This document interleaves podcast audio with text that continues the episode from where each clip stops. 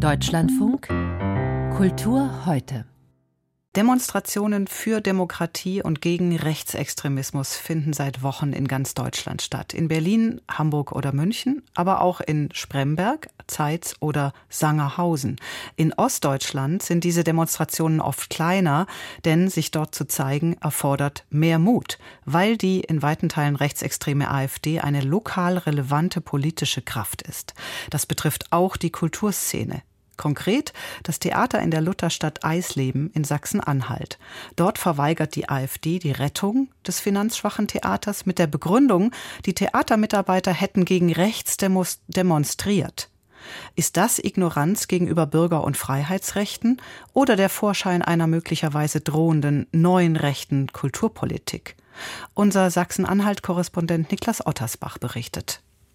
Ulrich Fischer ist seit knapp 30 Jahren Intendant des Theaters in Lutherstadt Eisleben. Er hat den Aufstieg der neuen Rechten in Mansfeld-Südharz die letzten Jahre miterlebt einer Region, in der ein AfD-Politiker bei der letzten Bundestagswahl das Direktmandat geholt hat. Was sich jetzt aber kulturpolitisch abspiele, das habe eine neue Dimension, sagt Ulrich Fischer. Kern des Anstoßes sei eine Demonstration im benachbarten Sangerhausen, bei dem Theatermitarbeiter aus Eisleben mitdemonstriert und ein Banner gehalten haben mit der Aufschrift Für Toleranz, Menschenwürde und Vielfalt. Genau daran hätte sich die AfD-Kreistagsfraktion gestört, so der Intendant des Eisleber Theaters.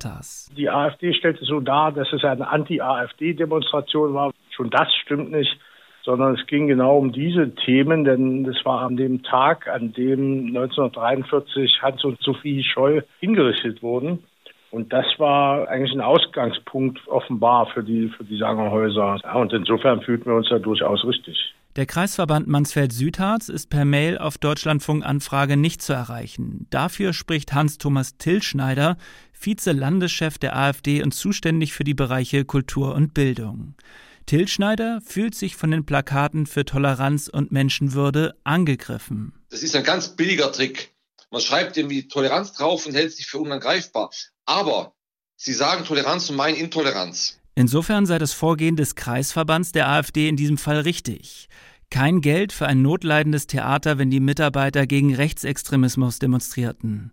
Nach der Logik der AfD müsse sich das Theater neutral verhalten, so der Vize-AfD-Landeschef. Das Theater pflegt unsere Nationalkultur, die über allen politischen Richtungen stehen sollte. So will ich mal, will ich mal formulieren. Rechtsextremismus-Experte David Begrich vom Verein Miteinander e.V. in Magdeburg beobachtet die AfD in Sachsen-Anhalt schon lange. Begrich sagt, der AfD schwebe ein Kulturbegriff vor, der sich als volkspädagogisches Nationaltheater beschreiben lässt. Also ein Theater, das sich gesellschaftlichen Widersprüchen, auch der Auseinandersetzung des Umgangs in der Gesellschaft mit Minderheiten nicht in der Lage ist und nicht willens ist zu stellen und stattdessen sozusagen eine Art Heldengeschichten der Nationalkultur entwickelt, die widerspruchsfrei über die Bühne stolzieren sozusagen.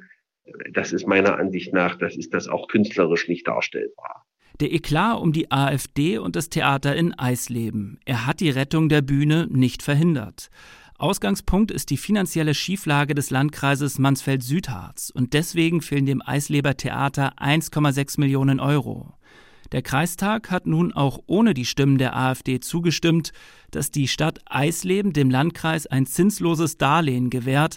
Wenn nun auch noch der Stadtrat von Eisleben zustimmt, dann ist die finanzielle Grundlage des Theaters in Lutherstadt Eisleben bis 2028 gesichert.